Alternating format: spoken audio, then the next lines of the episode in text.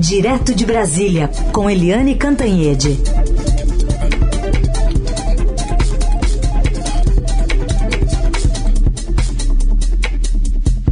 Oi, Eliane, bom dia. Bom dia, Heisen, Carolina, ouvintes. Oi, Eliane, bom dia. Bom, tá chegando aí a hora né, do, início da, da, do início da sessão da CPI, a terceira semana, com um ex-ministro que não tem nenhuma decisão do Supremo o blindando, né? É, exatamente. É o Ernesto Araújo, que é diplomata de carreira, que foi chanceler é, do governo Bolsonaro, está lá sentado na CPI, né, e vai falar hoje, a partir das 10 horas, ele vai contar o que sabe, e ele tem que contar, né, porque ah, apesar dessas idas e vindas e, e a, a resistência para mandar prender em flagrante o Fábio Weingarten, que mentiu, mentiu muito, apesar aí da entrada é, no Supremo para ficar calado aí que o, o Pazuello fez, né, entrou no Supremo via AGU. É, apesar de tudo isso, o que que dizem as regras? As regras dizem o seguinte, que o depoente que é investigado pode ficar calado, mas o depoente que é testemunha, ele é obrigado a falar e a falar a verdade, sob risco de prisão em flagrante. O Ernesto Araújo, ele está depondo, como os demais, na condição de testemunha. E olha, é uma testemunha que sabe das coisas, porque o Ernesto Araújo participou daquela operação, e uma operação, vamos dizer assim, deliberada do governo de atacar a China. Você vê é, Carolina, você vê Heisen, ouvintes, ah, todo aquela, aquele palavrório do governo contra a China foi do presidente Jair Bolsonaro, aliás, continua sendo do presidente Jair Bolsonaro, que diz que a China estava criando, é, usou vírus, criou vírus em laboratório para criar uma guerra química, uma enfim, um delírio. E o, o, filho do presidente atacava a China, o Weintraub, que era ministro da Educação, é, atacava a China, o chanceler Ernesto Araújo fazia parte disso. O resultado é que o Brasil agora sofre com o atraso é, de vacinação, na vacinação, por quê? Porque a China está prendendo, está sonegando os insumos tanto para a vacina Coronavac do Butantan, quanto para a vacina Oxford da AstraZeneca da Fiocruz. Então, isso é de uma gravidade enorme, né? é um efeito direto da ação do governo e o Ernesto Araújo participou disso. Além disso, tem aquela questão concreta, porque o Ernesto Araújo, primeiro, pediu ao Donald Trump, quando Trump era presidente Estados Unidos, pediu o envio de cloroquina. O Trump é, mandou de presente 2 milhões de doses de cloroquina que ficaram aí estocadas, que o governo brasileiro, na verdade, não tinha o que fazer com aquele negócio lá que não serve para nada na, no caso da Covid. É um medicamento, sim, eficaz em outros casos é, de doenças autoimunes, mas não no caso da Covid. E o, por fim, o Ernesto Araújo também foi para Israel, é, saiu daqui sem máscara, chegou lá de máscara, depois esqueceu a máscara e foi repreendido.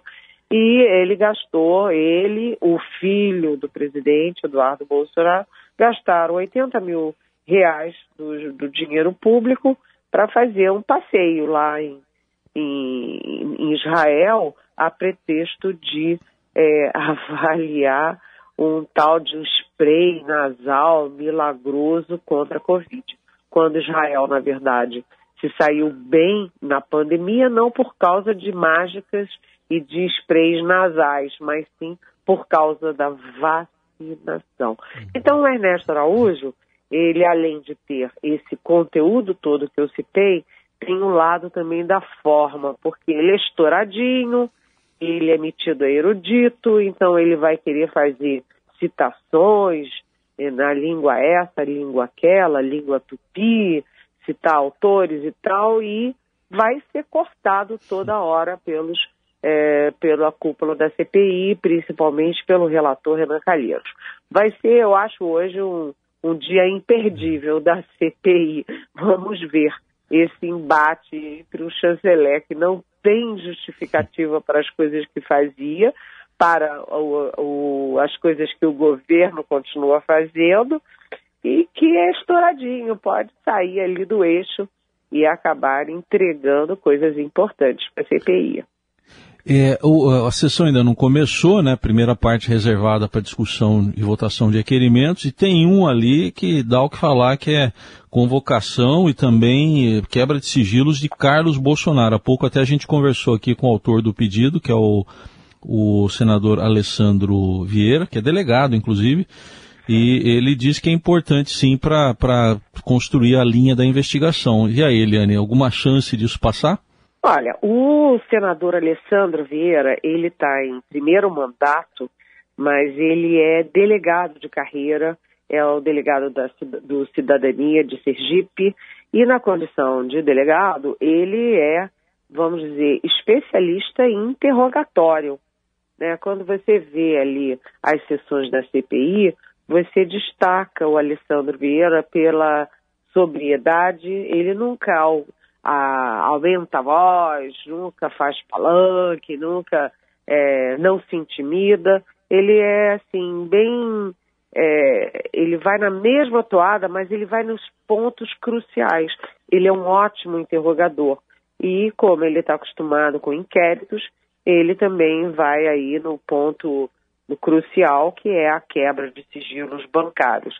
Tan, bancários não, vários sigilos, né? É, tem, tem telemático, sigilo, tudo. É, telemático. Ele quer saber, na verdade, o, o, foco dele na quebra de sigilo são as conversas é, de, de telefone e as, as mensagens é, do, do vereador Carlos Bolsonaro, do assessor internacional Felipe Martins, aquele que foi é, filmado, né? Tem o, o vídeo dele fazendo aquele sinal de supremacista branco, Deus que me livre, vá de retro, e também do Eduardo Pazuello, o general Eduardo Pazuello, ex-ministro da Saúde. É importante ver tudo isso. Por que, que ele está quebrando o sigilo? Porque, primeiro, já tem os depoimentos de que havia um gabinete paralelo, gabinete das sombras ou gabinete das trevas no Palácio do Planalto, ditando as, uh, as regras da, do Brasil na pandemia. Então não era no Ministério da Saúde, era lá no Palácio do Planalto. Então isso foi o Mandetta, ex-ministro Mandetta, que disse e que foi se confirmando, né? O, o próprio é, Carlos Murilo, que é o presidente da Pfizer no Brasil, diz que estava numa reunião e chegaram lá é, Carlos Bolsonaro e Felipe Martins. Então é importante saber. E por que que o Alessandro Vieira quebra o sigilo deles e também do Pazuello? Para saber se o Pazuello, além daquela história, um manda, outro obedece, se na verdade eram eles mandam e eu obedeço porque essas maluquices todas do Bolsonaro na pandemia podem não ser apenas uma exclusividade, um, um delírio exclusivo do presidente Bolsonaro, mas sim um gabinete estruturado para anular o Ministério da Saúde, anular a medicina, a ciência, as ordens da, as orientações do, da Organização Mundial de Saúde e fazer tudo da cabeça deles. Então, esse pedido do Alessandro Vieira é, tende a também fazer revelações é, contundentes, eletrizantes aí para a CPI. É, Liane, outro assunto para a gente tratar é uma fala do, do, presidente Bolsonaro, levando em conta o avanço da pandemia, né? A gente vai chegando perto dos 440 mil mortos.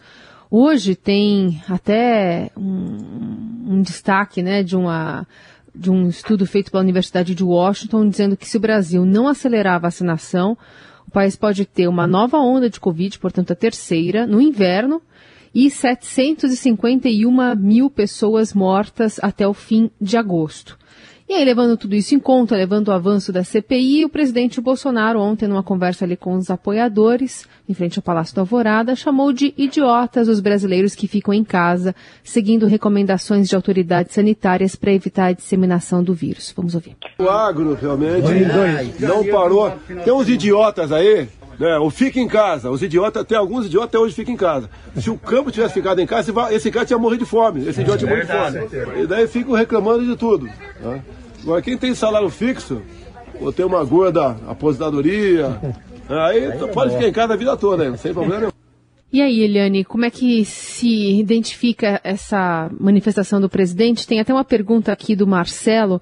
Ele diz o seguinte: é impressionante as declarações de uma pessoa que está na presidência da República e que não tem um comportamento como um cidadão, que dirá como presidente. É, até onde vamos chegar com essas manifestações do presidente Bolsonaro? Oi, Marcelo.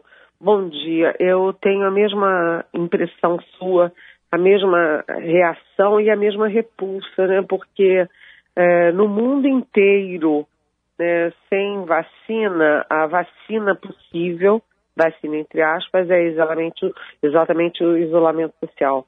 É você usar máscara, é você se colocar é, distante, é você não se expor, não se expor à aglomeração, é, enfim, conter o vírus porque é assim que você salva não apenas a sua vida, mas salva a vida das pessoas ao redor de você, né? E vai é, evitando é, não apenas as mortes também, mas também sequelas graves. Porque, olha, gente, as notificações de sequelas estão muito preocupantes. As pessoas saem do hospital, são aplaudidas porque se recuperaram, mas ficam com problema no coração, problema no fígado, problema no rim, olha, é, problemas inclusive de memória, né? Então é, é uma doença gravíssima e o presidente da República nunca, jamais, em um minuto ele reconheceu a gravidade de uma doença que está matando aí 440 mil é, brasileiros é, a gente vai chegar a essa marca nesta semana. Agora, a Carolina resumiu bem o que eu queria falar, que é o seguinte: olha só, no mesmo dia, o presidente chama de idiotas aqueles que estão cumprindo o que a ciência, a medicina, a Organização Mundial da Saúde propõe, é, enquanto a John Hopkins avisa, olha, pode vir aí a terceira onda, o Brasil é entre os países que mais perdem vidas é, que não precisava perder. A gente pode chegar a mais de 700 mil mortos em agosto, né? E também, ah, juntando com a frase do presidente dos idiotas, você tem a queda no índice de, de pessoas que estão fazendo isolamento de 49% cai agora para 30%. As pessoas não estão fazendo mais isolamento, estão indo para a rua, estão se aglomerando, estão fazendo festa, porque uma coisa é você precisar trabalhar, é uma coisa. Outra coisa muito diferente é você simplesmente dar de ombro, sair e, e, e se divertir num momento como esses. Aliás, tem um deputado que eu nem vou citar o nome dele, porque ele não merece ser citado, mas é um deputado do PL do Rio Grande do Sul que criou bate-boca ontem na CCJ da Câmara, a Comissão de Constituição e Justiça, porque ele teve a audácia de dizer que a situação do Bruno Covas se complicou, o câncer dele se complicou, porque ele usava máscara. Gente, pelo amor de Deus, isso não é só ignorância, né? É muito pior, muito mais grave do que ignorância. Aliás, essa discussão aconteceu porque a deputada Bia Kicis, que é bolsonarista raiz, preside a CCJ, se recusa a usar máscara durante as sessões da CPI.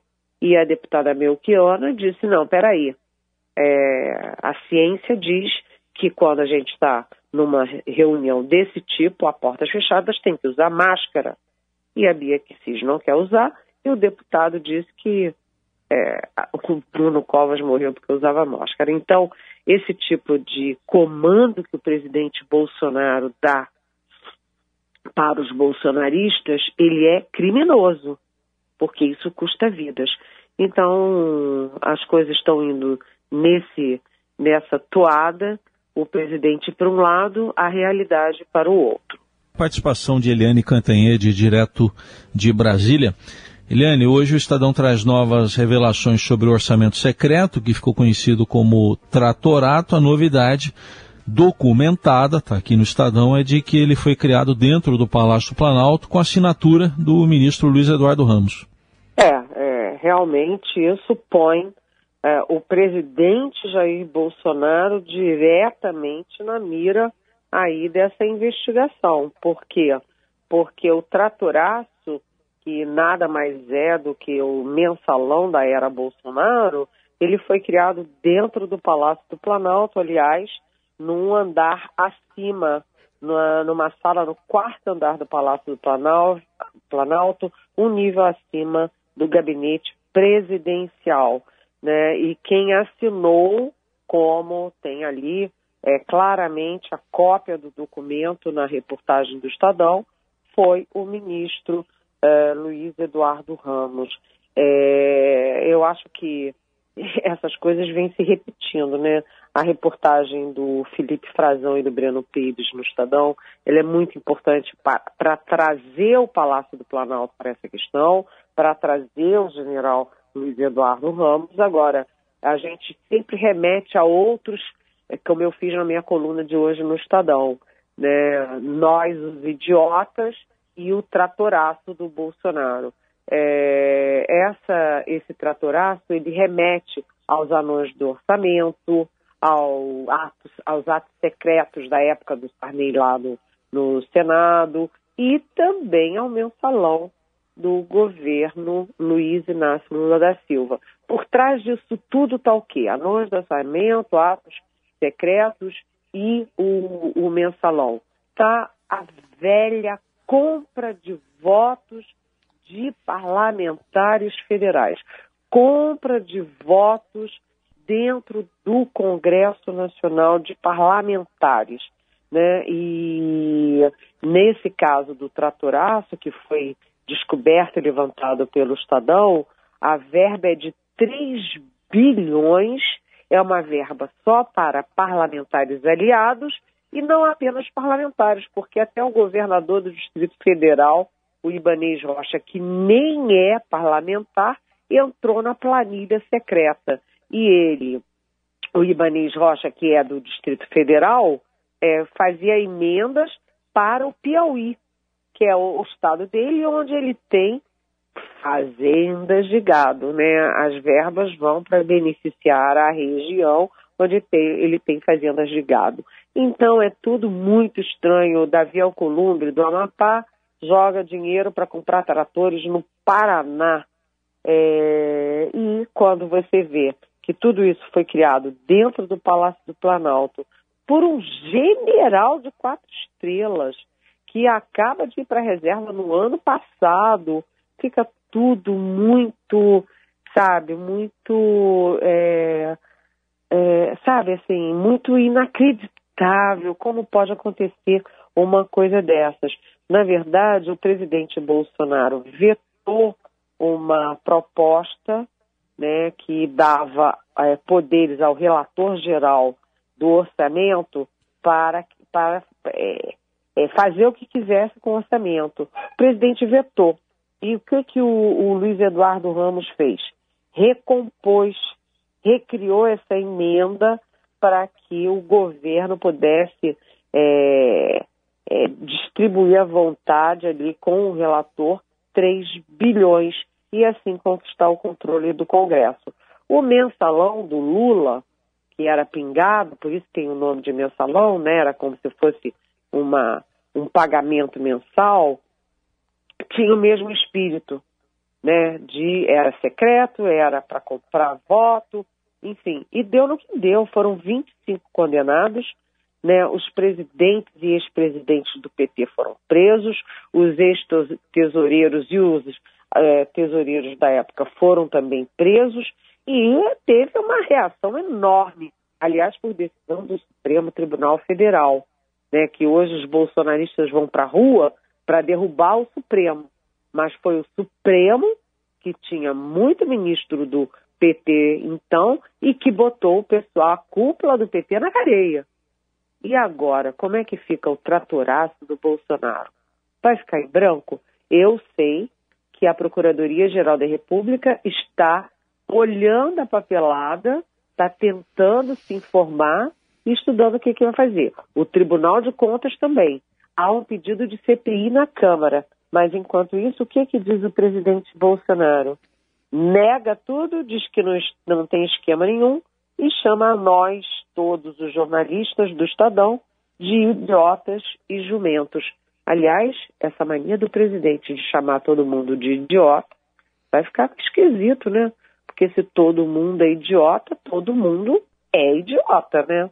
Bom, é, Eliane, outra questão que a gente traz aqui para você é sobre a, a, a revelação que também tem a ver com um astronauta, o ministro é, da Tecnologia, porque tem uma pergunta aqui do Camargo, Camargo Filho do Jabaquara. A CPI vai convocar o astronauta. Ele, na época, afirmou que o governo finalizava pesquisas, um tratamento para a cura da Covid. Ele quer saber se isso tem a ver com as investigações e se ele pode ser chamado para depor. Oi, é, bom dia, Camargo, bem-vindo. É, não estava no meu radar né, essa história do, do ministro de Ciência e Tecnologia. É, não ouvi falar, ninguém da CPI me disse que estava prevendo chamar o ministro da Ciência e Tecnologia, que é o astronauta, né? É, ele realmente, em duas oportunidades, ele fez anúncios atabalhoados sobre a, na, na pandemia. Né? Ele parece que fala antes de pensar. Né? E ele primeiro anunciou, pronto, amanhã vou anunciar uma bomba, é, tá tudo salvo, é, tá descoberta a saída para o remédio para para Covid. E aí ficou todo mundo meu, pensando, meu Deus, que será isso? E não era nada, né? Foi um tiro na água, um vexame. E depois ele anunciou de novo. É, Passou-se mais quase um ano, ele anunciou de novo aí uma saída milagrosa. A gente já viu que nós que estamos com o pé no chão, na realidade, numa terra que é redonda e não plana, a gente sabe que não há saída milagrosa para esses casos. Há sim ciência, muito estudo, os principais químicos do mundo, os físicos, os médicos, epidemiologistas, há toda uma um trabalho monumental para discutir e descobrir e usar e produzir o que realmente salva, que são as vacinas. Todo o resto é paliativo, mas aqui no Brasil é, o presidente da República ataca até mesmo os paliativos. Não cuida do essencial, que é a vacina, né, e ataca o paliativo, que são as máscaras, o isolamento e os cuidados pessoais. Enfim, uhum. é, Camargo é, não está aí na previsão de chamar o, o ministro de Ciência e Tecnologia, mas seria até engraçado, né? Eu acho que seria um momento de descontração ter ele falando dos remédios milagrosos. Bom, Eliane, outra pergunta aqui da ouvinte Lúcia, ela está falando que o deputado Eduardo Bolsonaro admitiu que não ter provas para dizer que, o, que o, a, aquilo né, que o pai tem espalhado, né, fraude nas eleições. Ela quer saber se, apesar disso, você não acha que é positivo ter o voto auditável no Brasil, mas antes de você responder a pergunta, vou colocar o que disse, então, ontem o deputado Eduardo Bolsonaro naquela comissão que está discutindo aí o voto impresso lá na Câmara. O que a gente fica infeliz, é, é, insatisfeito, é porque que, como que até hoje a gente não tem uma maneira de auditar as nossas urnas. Porque da mesma maneira que nós não temos como comprovar que houve fraude, o outro lado também não tem como comprovar que não houve fraude. E é isso que a gente quer colocar um ponto final aqui. E aí, Eliane? Oi, Lúcia. É, na verdade, isso é o que fala o deputado Eduardo Bolsonaro, né? Porque os bolsonaros, a partir do próprio Jair Bolsonaro, estão numa campanha, é uma campanha dupla, uma para desqualificar a urna eletrônica e a outra para preparar o bote para 2022 naquela base. A eleição só vale se eu ganhar. Se eu perder, a eleição não vale.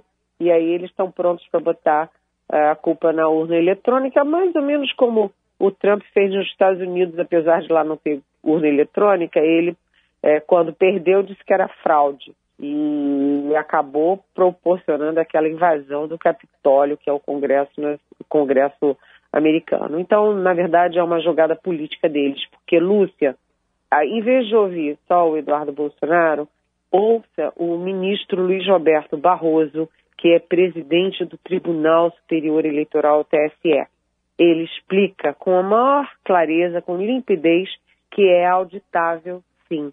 O sistema é auditável. Primeiro, não comporta hacker, porque não é um sistema integrado à internet. É um sistema fechado dentro dele mesmo, né? Segundo, é auditável. Eles têm, aliás, é auditável, sempre é auditável antes, durante e depois da eleição. É um sistema com uma segurança comprovada por técnicos de diferentes áreas. Então, é, não, não, não se deixe contaminar por, pela versão bolsonarista que tem interesses políticos por trás. Eliane Cantanhede volta amanhã a partir das nove aqui no Jornal Eldorado. Eliane, obrigada. Até amanhã. Beijão.